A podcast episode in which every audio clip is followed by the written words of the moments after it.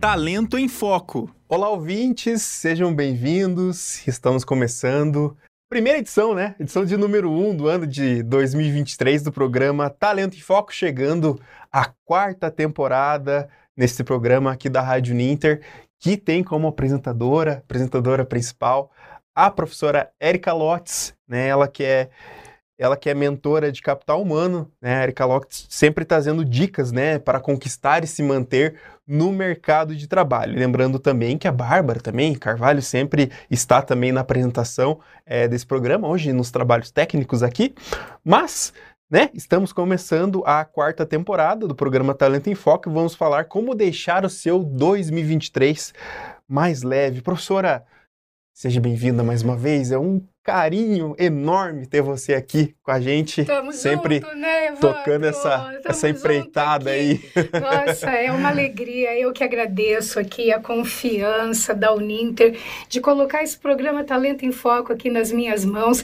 Como Evandro bem disse, né, estamos na nossa quarta temporada, então é uma alegria muito grande olhar para essa trajetória que nasceu assim de, de uma ideia tímida e que foi abraçada pelos meus parceiros parceiros aqui, Bárbara e Evandro, e que torna as minhas segundas-feiras maravilhosas e instigantes e um convite a aprender.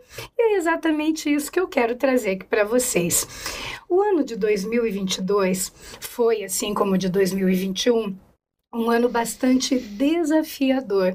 E neste primeiro programa do ano de 2023, nós não vamos falar especificamente sobre mercado de trabalho, como você se posicionar, como ajeitar o seu currículo. Nós vamos olhar para uma coisa que talvez contribua para que tudo isso possa fluir melhor, que é o que, que nós podemos fazer ou deixar de fazer para ter um ano mais leve? Na leveza, nós conseguimos dar voos mais altos. Então, é esse o tema que nós vamos trazer para você hoje. Seja muito bem-vindo. Muito obrigada, muito bem-vinda e muito obrigada por essa audiência. Espero ter você conosco em mais esse ano de 2023. Evandro, é com você. É isso mesmo. Então, deixo as boas-vindas para a professora Eric e você que está nos acompanhando aqui ao vivo pela Rádio Ninter, já faça o convite. É, curta a nossa página lá do YouTube, da Rádio Ninter, né? A gente tem todas, várias, diversas edições do programa Talento em Foco também disponível em nosso site, uninter.com/rádio, né? Você pode entrar lá no podcast Talento em Foco e também conhecer sobre esses diferentes temas, né? Desses, desses três anos aí de trajetória já do programa Talento em Foco. E aí, é, Vou pedir para a professora trazer algumas dicas né, iniciais do que podemos falar é, nesta edição. Entre eles, né, a gente pode, do que a gente vai tratar né, de uma forma geral, seja escrever as suas metas, educar o, o, o seu crítico interno, né, professora, cuidar com as redes sociais, fugir da positividade tóxica, observar e agradecer as pessoas. Então, são cinco dicas que a gente vai é, percorrer, professora, durante esse tema de hoje? Vamos percorrer. Olha só, são coisas muito, muito simples de serem feitas que eu tenho certeza que se você incorporar no seu dia a dia, vai fazer muita diferença no resultado. Então, o primeiro ponto, Evandro, nós vamos falar sobre metas e objetivos. Todos nós temos, né? E o início do ano, especificamente, é um período muito mais propício para nós estabelecermos estabelecermos alguns marcos, alguma, alguns níveis de resultados que nós queremos ver acontecer, seja na nossa vida pessoal, seja na nossa vida profissional. E aí é que entra uma coisa que é muito simples e que muitas vezes nós deixamos de lado por achar que se trata de uma bobagem que é colocar as suas metas e os seus objetivos no papel. Quando eu estou falando de objetivo, o objetivo é uma declaração de resultado. Às vezes, para você ter um objetivo, para você realizar um, um, um objetivo, é importante que você distribua esse objetivo em pequenas metas. Então, olha só, espere experimente fazer isso. Coloque as suas metas num papel. Eu, particularmente, gosto de colocar cada uma, cada meta num post-it e eu prego numa parede. Gente, parece uma parede mágica. Então, o primeiro ponto é isso. Por que, que escrever essas metas, mas o que, que o simples fato de escrever pode fazer tanta diferença? Na verdade, não é só o ato é, analógico de você colocar isso no papel. No momento em que você para para colocar isso no papel, é o momento que você começa a refletir o que realmente você quer, o que, que é importante, o que, que você quer ver acontecer na sua vida neste ano de 2023, na sua vida pessoal, na sua vida profissional. Então você começa a criar a visão do que você deseja construir. Então, a partir do momento em que você começa a refletir sobre isso, inevitavelmente vem aquela pergunta, né? O que realmente é importante para você? Será que essa meta é algo que, que surge de um chamado interno ou é algo que a sociedade, que a sua família, que, que a pessoa com qual você relaciona quer de você? As metas que surgem do nosso íntimo, do nosso motivo, dos nossos valores, elas têm uma força muito maior. Então se pergunta, o que, que de fato eu quero obter neste meu ano? O que, que é importante para mim? Quando você coloca no papel, você está trabalhando a, primeiro a prioridade, você vai trabalhar o foco. Uma coisa que é muito bacana, que você vai poder também identificar, que quando você dá, dá nome a essas metas, dar nome significa dominar clareza. Então, é, você vai trabalhando a questão do compromisso. Note, né? A maioria de nós brasileiros temos recursos muito escassos para desejos muito maiores do que os nossos recursos. E quando nós temos uma meta, temos um objetivo e, é, e geramos o compromisso interno, nós passamos a fazer melhores escolhas, porque o que, que é o meu desejo e o que, que é o meu propósito? Então, nos ajuda não a simplesmente suprimir um desejo de um consumo, mas ter um consumo consciente. Será que o que eu estou colocando aqui, esse consumo, ele é imediato para fechar um buraco emocional? Isso aqui é desejo ou isso aqui está relacionado ao meu propósito? se eu adquirir isso, quanto isso vai me, me afastar ou me aproximar do meu propósito. Então, isso gera o compromisso. Isso é muito importante para você, é, isso ajuda muito a trabalharmos escolhas, mas escolhas conscientes, escolha pé no chão. Um outro ponto que é muito bacana, quando nós colocamos as nossas metas no papel, seja na parede, uhum. é, ou lá atrás da, na porta do guarda-roupa, no espelho, do banheiro, onde você desejar, na porta da geladeira. Naquela agenda, né, na professora? Agenda, a gente sempre tem aquela. que, que vai anotando ali, onde você desejar, você vai poder acompanhar o seu progresso.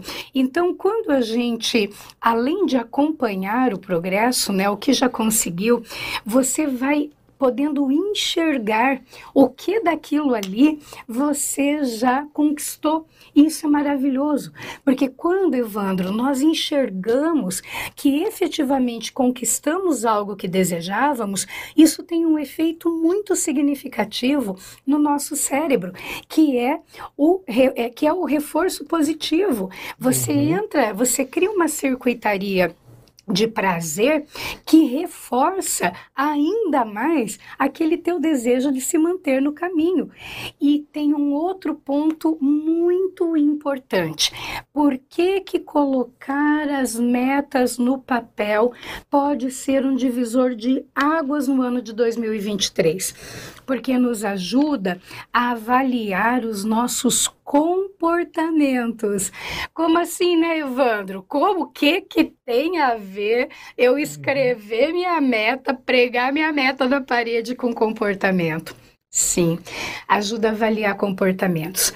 Quando nós olhamos para as nossas metas e vamos imaginar que nós passamos a, a, a, nos sentir um pouco distante delas. Aí vem duas perguntas que elas são mágicas.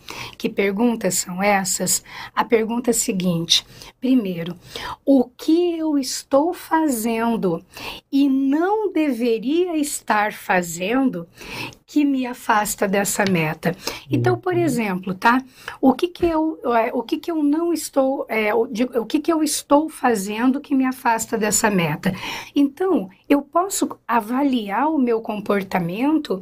É, eu estou procrastinando. Eu estou é, colocando o meu recurso econômico, de tempo, de relacionamento onde eu estou colocando os meus recursos. E a outra pergunta é: o que eu não estou fazendo que eu deveria estar fazendo que me aproximaria da minha meta? Uhum. Um exemplo simples, Isso. Evandro. Uhum. É, só para finalizar uhum. aqui, um exemplo simples, por exemplo, é um orçamento. É você uhum. registrar ali o que você ganha e registrar, né, exatamente tudo que sai para você ter clareza de onde o seu recurso está indo. E muitas vezes, quando nós colocamos isso no papel, nós observamos que o nosso recurso, ele tá, que nós podemos fechar algumas torneiras que podem ser aproveitadas para nos aproximar é, de determinadas metas Então essas duas perguntas elas são mágicas. O que é que eu estou fazendo que eu não deveria estar fazendo e o que é que eu não estou fazendo e deveria estar fazendo para me aproximar dos meus objetivos e das minhas metas. Excelentes dicas, professora. Principalmente também, acho que é, essas dicas de orçamento, é, orçamento familiar ali, né, que a professora citou, né, esse planejamento é, familiar. E eu só queria deixar como dica, né, para enfim, como pesquisa, né? Aprender um pouquinho também sobre o método SMART, uhum. que é um dos caminhos possíveis, né? Porque ele pode, é, é, ele vem de algumas palavras é, estrangeiras, mas a gente pode definir como seja específico, defina objetivos mensuráveis, defina objetivos atingíveis, seja relevante, também defina um prazo. Então, cada, cada letrinha ali tem um significado, né? Deixar essa dica para o pessoal pesquisar, pesquisar e aprender também sobre essa temática. Isso é bastante importante porque é uma técnica de formulação de objetivos. Então é importante que o objetivo ele seja sempre formulado em termos positivos. Então vamos supor, é, ah, eu não quero, é, não quero é, é, como eu poderia colocar aqui, ah, eu não quero mais trabalhar no que eu estou fazendo. Esse objetivo ele não está formulado em termos positivos. Então, se você não quer isso, o que é que você quer ao invés disso? Eu quero encontrar um trabalho na área de tal coisa. Então, formulados em termos positivos, específico, porque ao ser ao ser, é, o que, que é um específico? É algo que tem um endereço certo. Ah, eu quero arrumar um trabalho que me deixe feliz. A intenção é muito boa, mas esse objetivo é muito genérico, muito né? aberto uhum. então vai especificando. É muito importante ter esse objetivo de maneira específica, porque ele precisa ser mensurável, ele precisa ser avaliado. É importante que você tenha um indicador de desempenho, uma placa sinalizadora que te diga se você está no caminho certo ou não. Então eu sempre penso assim, você é importante que você tenha algo que realmente comprove aquilo que você colocou como objetivo objetivo. Vamos imaginar me formar em direito, me formar em, em gestão de pessoas, é, estar, me matricular numa pós-graduação. O que, que é uma prova irrefutável que você conseguiu isso? Então, o teu certificado, não é? Do, o teu diploma de, de direito, é, o teu é, ali o contrato que você se matriculou numa pós-graduação. Então é sempre importante colocar isso. E outra coisa, colocar um tempo, um horizonte, um prazo, porque o cérebro adora entender o prazo. Senão, quando nós deixamos algo muito aberto, nós podemos cair na armadilha da procrastinação. Então é muito interessante que você estabeleça um prazo prazo. Então, até abril eu quero ter tal resultado. Então vamos supor, até abril eu quero ter a minha conta no vermelho.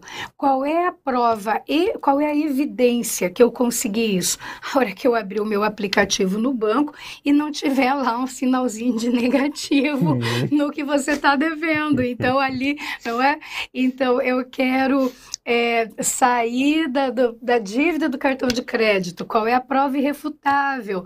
Quando você olha no seu cartão de crédito e o bichinho tá zeradinho, você vai ter que pagar nada, você consegue ficar leve com aquilo.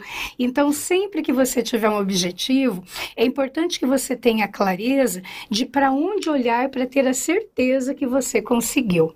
É isso, Evandro. E aí, professora, a gente vai então para nossa dica 2, né? Acho que a gente, a gente às vezes fala, fala com a gente mesmo, né? Consigo mesmo, melhor. E no caso, esse diálogo pode ser útil, mas às vezes não. Então, ele pode afetar negativamente a nossa autoestima. Que que pode, isso também pode se tornar um hábito. A gente tem que tomar cuidado com essa, com essa expressão. Educar o crítico interno. Então, a gente tem que educar nosso crítico interno porque é aquela voz que nós escutamos, pensamos, né? Então está muito ligado com as nossas emoções. É, por exemplo, estou conversando aqui com a professora, de, de repente o meu tom de voz pode ser um pouco mais leve, mais agressivo. Então, depende do momento. Né? Então é uma voz interna, a gente tem que refletir sobre isso, professora. É, é importante entender é, que nós o tempo todo estamos em diálogo interno. O tempo todo estamos conversando conosco. Então, o diálogo interno é aquela vozinha né, do nosso pensamento. E essa vozinha do nosso pensamento, ela é danadinha, porque às vezes ela nos traz algumas armadilhas. Por quê? Porque ela precisa muitas vezes ser educada. Como que é educar o crítico interno? Como é que o que é para saber o se a tua vozinha interna aí, ela tá precisando de um limite, uma coisa que eu te pergunto, como que você se trata? O que é que você diz para você mesmo diante de um momento em que você percebe que errou, em que você recebeu um feedback corretivo, em que alguém disse para você alguma coisa que te feriu? Então, o que é que você diz para você mesmo? Você é uma porcaria? Onde já se viu? Como que você erra uma barbaridade dessas? Será que você não aprende nunca? O que, que é isso? Mas até quando quanto tempo, você não serve para nada mesmo. Olha aí, ó, todo mundo dá certo e você não sai dessa situação que você está na tua vida. Então, se o teu diálogo interno diante de uma situação desafiadora é um diálogo interno que te fere, esse danadinho aí tá precisando ser educadinho. Porque uma coisa que é importante identificar nesse processo de educar o diálogo interno é identificar que o nosso diálogo interno ele tem uma intenção positiva que é de nos levar para a excelência de corrigir um comportamento mas às vezes a forma como nós falamos conosco mesmo nos coloca num estado não muito positivo de recursos nos coloca em desânimo em frustração em não acreditar no nosso potencial. Então a ideia é quando você fala negativamente com você, o que, que esse crítico interno quer? Ele quer te ajudar a melhorar o teu desempenho. Então, foca na intenção do crítico.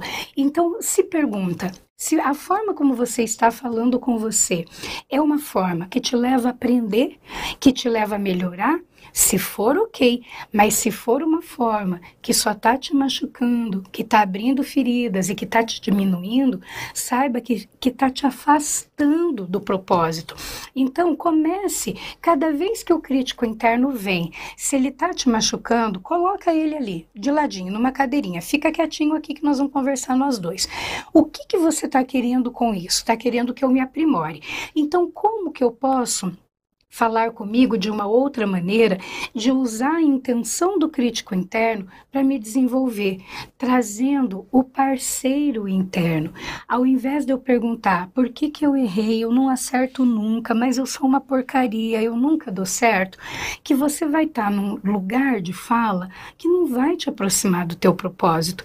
Então a ideia é mudar a pergunta. Tá doendo? Tá doendo. Acolhe a dor. Claro que vai doer, gente. Claro que vai doer. Claro que vai ferir. Mas apesar da dor, se perguntar: o que, que eu aprendo com isso? O que, que eu escolho fazer de diferente da próxima vez? O que, que é importante que eu me desenvolva em termos de competência ou observe o meu comportamento para que eu tenha um resultado diferente? Então, o crítico interno, ele ele é interessante porque ele quer o nosso desenvolvimento, mas às vezes ele, ele tem uma forma de ser que é muito rude e que só nos afasta desse desenvolvimento. Por isso a importância de cuidar e falar com você mesmo com muito carinho. Então eu sempre coloco isso, né, para é, os meus clientes que são assim extremamente rudes consigo mesmo. É, a pergunta é: quando você encontra uma criança chorando, você vai lá e, e bate nessa criança, que é para ela chorar com mais vontade, ou você vai lá, acolhe e traz uma perspectiva para ela de uma melhora e de um desenvolvimento? Se nós fazemos isso com uma criança externa, trabalhar o crítico interno é fazer exatamente isso, só que conosco mesmos. E aí, Evandro, tem uma dica de leitura que acho que é fantástica uhum. para trabalhar isso. E se chama Inteligência Positiva. É um livro muito bacana que ele vai destacando as vozes do crítico interno e nos ajuda a transformar esse crítico interno em parceiro interno. Se chama Inteligência Positiva. Então a gente deixa a dica número 2, né? Falando então sobre ah, essas dicas para 2023. E aí, e aí, e a gente aí, chega na aí? terceira, essa dica é número 3. Essa é essa é a gente deve cuidar então com a comparação né, da nossa própria vida ou da sua vida, que seja dos resultados com a vida dos outros nas redes sociais. Então a gente tem que tomar um pouco cuidado com isso, porque isso tende né, a baixar a nossa autoestima. A gente tem pesquisas feitas, principalmente é, em adolescentes, é, que cresceu né, também essa, essa comparação, né, esses sintomas de, de depressão, tanto para meninos e meninas. E até por isso, é, fato anterior que a gente já viu lá atrás, não só aplicado nas redes sociais, mas como por exemplo o Instagram, a gente vê aquela caixinha de curtida, né? Hoje a gente, eu como usuário não posso mais ver é, quantas curtidas tem a outra pessoa, né? Que foi uma regra que foi alterada, né? Dependendo do post. Mas, então é um, é um exemplo que a gente pode, pode trazer, professora. E aí, a gente... Essa comparação é desumana. É desumana. As redes sociais, elas são absolutamente sedutoras e pode perceber, às vezes você diz assim, ah, eu vou só dar uma olhadinha e aí você ficou lá meia hora, 40 minutos e aparece aquelas meninas lindas na praia com o namorado, o amor da minha vida, a casa, as viagens e você olha para sua vida e fala, hum, deu ruins. Não tô, não tenho namorado, não viajo já há cinco anos e aí você começa a estabelecer uma comparação. Isso é absolutamente nocivo, gente. Isso é nocivo, não faça isso com você. Por quê? A rede social Facebook, Instagram, está mais do que provado que aquilo ali não mostra a vida real. Você acha mesmo que alguém vai botar ali o perrengue, a, a, a discussão que tem ali com o namorado, as, as, as DRs que tem, as dificuldades do dia a dia, aquelas emoções que a pessoa coloca lá escondidinha dentro dela? Claro que não. Nós vivemos numa época que a vida precisa ser perfeita. Então as pessoas elas postam enquadramentos de momentos de felicidade. Então você está com você olha para a tua vida real, para a tua dificuldade, para o perrengue, para chegou no dia, você eh, recebe no dia 5, no dia 10, ó, carteira já está vazia, né? E aí você vê lá as pessoas viajando e lindas e tudo mais. Gente, não. Nós não podemos comparar é, uma vida que é um dado de realidade com um recorte fantasioso da vida de outra pessoa. Quantas pessoas você conhece que posta lá no Instagram amor da minha vida, encontro de almas, e você sabe que na realidade a real é completamente diferente daquilo. Então, saúde mental parou a comparação, porque você, ah, quando você se compara numa rede social, você está lidando com, com elementos diferentes. É como se eu comparasse telefone celular com copo d'água. Não são telefone, não, não é para isso aqui a minha vida real com o recorte ilusion, que é uma ilusão da vida uhum. de outras pessoas. Então, nós não sabemos o que é a vida daquelas pessoas. Evitar o efeito de comparação. Se você quer comparar a sua vida, compare sim o seu desenvolvimento, quem você é hoje como pessoa. Se você é mais humano, se você é mais caridoso, se você é mais gentil do que quando você foi do que o, o, o teu eu do passado. Então, se você quiser fazer alguma comparação, olhe com carinho para o teu eu do passado e reconheça o desenvolvimento do teu eu do presente. Não comparar com outras pessoas. Como o Evandro bem colocou, existem estudos que tem indicado o quanto esse efeito de comparação ele leva à ansiedade, ele leva à depressão e ele leva à criação de uma autoimagem baixa, de, uma, de um autoconceito deturpado, de uma autoestima, né? Estima vem de estimativa, o quanto eu me sinto capaz de realizar algo, de uma autoestima baixa. Não, não, não, não. Você que está me ouvindo, promete aí. Não faz isso com você, não, tá? Isso não é vida real. Então, esquece isso. Esquece isso. Coloque a sua energia naquilo que está no seu alcance, nas suas mãos. O que é que você pode fazer por você? Acredite, isso vai deixar o seu ano bem mais leve. Essa é outra e, dica.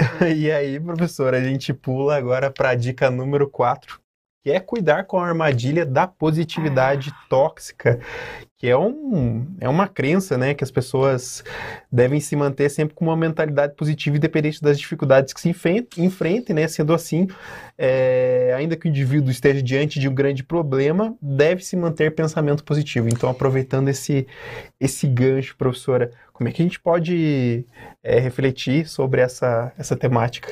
Então, é muito importante separar, gente, a, a, o olhar positivo para algo, é a habilidade de ressignificar determinados eventos na vida, ser uma pessoa, uma pessoa otimista é extremamente saudável. Agora, onde que é o problema? Quando nós vamos, Evandro, para um extremo, e o extremo disso é o chamado de positividade tóxica. É aquela crença que você tem que estar tá feliz o tempo inteiro, que você está num, num, relacionamento abusivo. Ah, não, mas olha, pensa pelo lado positivo, pensa pelo lado bom, agradeça essa oportunidade de desenvolvimento dentro desse relacionamento abusivo. Gente, pelo amor de Deus, positividade tóxica não tem nada que ver com ser uma pessoa otimista. O que, que é? A positividade tóxica. A pessoa acreditar que ela tem que estar feliz o tempo inteiro. Isso não é real. Por quê? Porque faz parte do desenvolvimento humano reconhecer e lidar com a tristeza, reconhecer e lidar com a raiva, reconhecer e lidar com a frustração. Então, quando nós, alguém chega para a gente e diz assim, ah, é, eu estou muito triste porque eu estou passando por uma fase de muita transformação na minha vida e eu estou perdido. Não, imagina, não fica triste não. Poxa, você está negando uma, uma, uma emoção que é muito importante importante para o desenvolvimento. Então, é, é acolher, sim, é, não é permanecer na tristeza, mas é acolher a tristeza, é acolher a perda, até porque faz parte de uma situação muito saudável quando você tem uma perda, seja ela de um emprego, de uma pessoa, de um relacionamento, é, trabalhar uma coisa que nós chamamos de luto.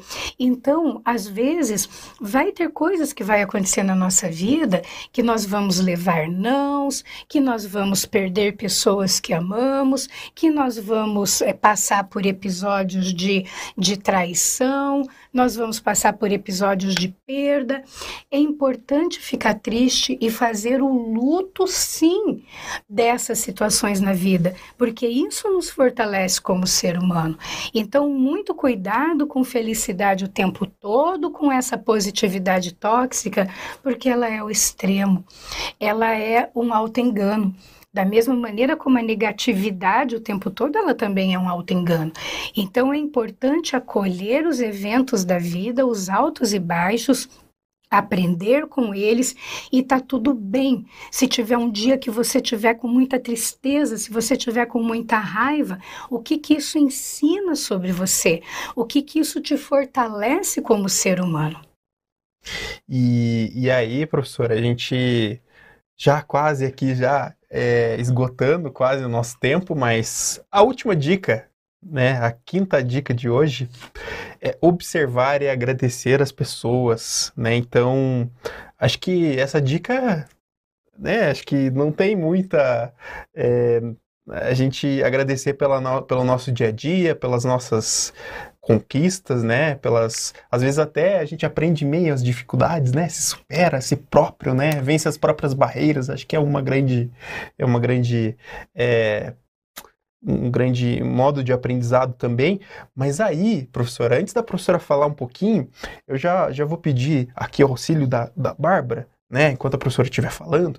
A gente tem alguns sites né, recomendados, né, que é o IBC Coaching, né, para falar um pouquinho dessa uh, da positividade tóxica, né, o que, o que é e quais as suas consequências, né, de acordo com a, a, a explicação é, anterior.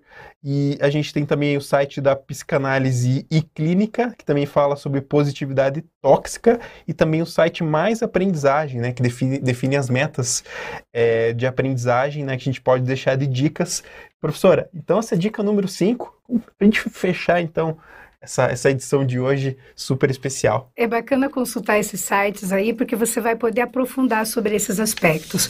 Por que, que observar e agradecer as pessoas é um ponto que pode ser um ponto de virada na nossa vida? O nosso cérebro, ele é como se fosse um velcro para coisas negativas. Aquilo acontece, vem e puf, gruda. Isso tem todo um sentido, pela, porque nós, desde do, primitivos, nós precisávamos ficar de olho nos perigos, nas ameaças, por quê? Para poder sobreviver. E é um teflon para coisas positivas. As coisas positivas acontecem, passam e nós esquecemos logo. Então, observar as pessoas e agradecer ajuda a fortalecer uma circuitaria do cérebro que é o de reconhecer coisas boas quando elas acontecem. Quantas vezes, gente, nós é, pessoas fazem coisas para nós que nós achamos que aquilo é obrigação. Por exemplo, uma mãe que faz uma comida gostosa para um filho, que coloca um café da manhã, como ela sempre fez isso, nós podemos achar que aquilo é obrigação dela. Você já imaginou parar e falar, mãe, muito obrigada pelo cuidado que você tem comigo, pelo carinho que você usa ao fazer as refeições? Ou então, de repente, até um colega de trabalho Olha, muito obrigada. Teve um dia eu cheguei aqui, eu estava bastante aborrecido e você me deu um bom dia com tanta alegria, com tanto entusiasmo que acabou mudando o meu estado interno. Então, você já parou para perceber o que pode acontecer na sua vida quando você começar a observar esses, esses eventos que são tão sutis e que muitas vezes nós acreditamos que aquilo é obrigação e não é obrigação, aquilo é uma gentileza. Sabe, o muito obrigada por.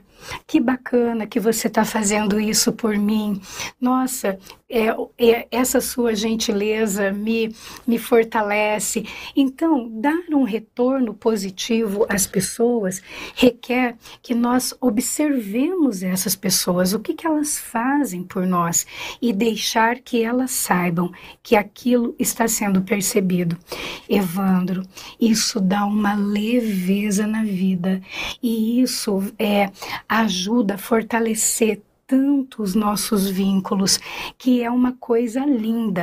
Então, gente, para fechar esse programa, eu queria mesmo abrir com temas muito especiais. Então, primeiro ponto, coloca ali tuas metas por escrito, vai fazer diferença dá uma olhadinha como é que você está se tratando no teu crítico interno, cuida com a rede social, essa comparação da rede social, não faça isso com você, fuja da positividade tóxica, acolha os sentimentos e, a, e, e observe o que, que aquilo pode está te ajudando a se fortalecer e observe e agradeça as pessoas que estão ao seu redor, que convivem com você.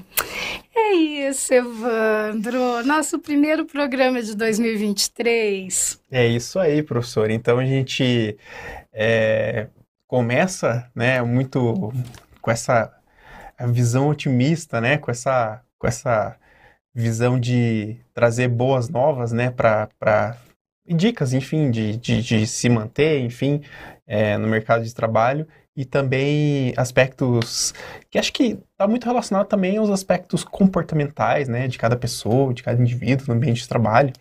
E a gente deixa, deixa essa dica, né, de como é, você auxiliar, né, você preparar metas, enfim, é, coisas que a gente pode superar ao longo do ano.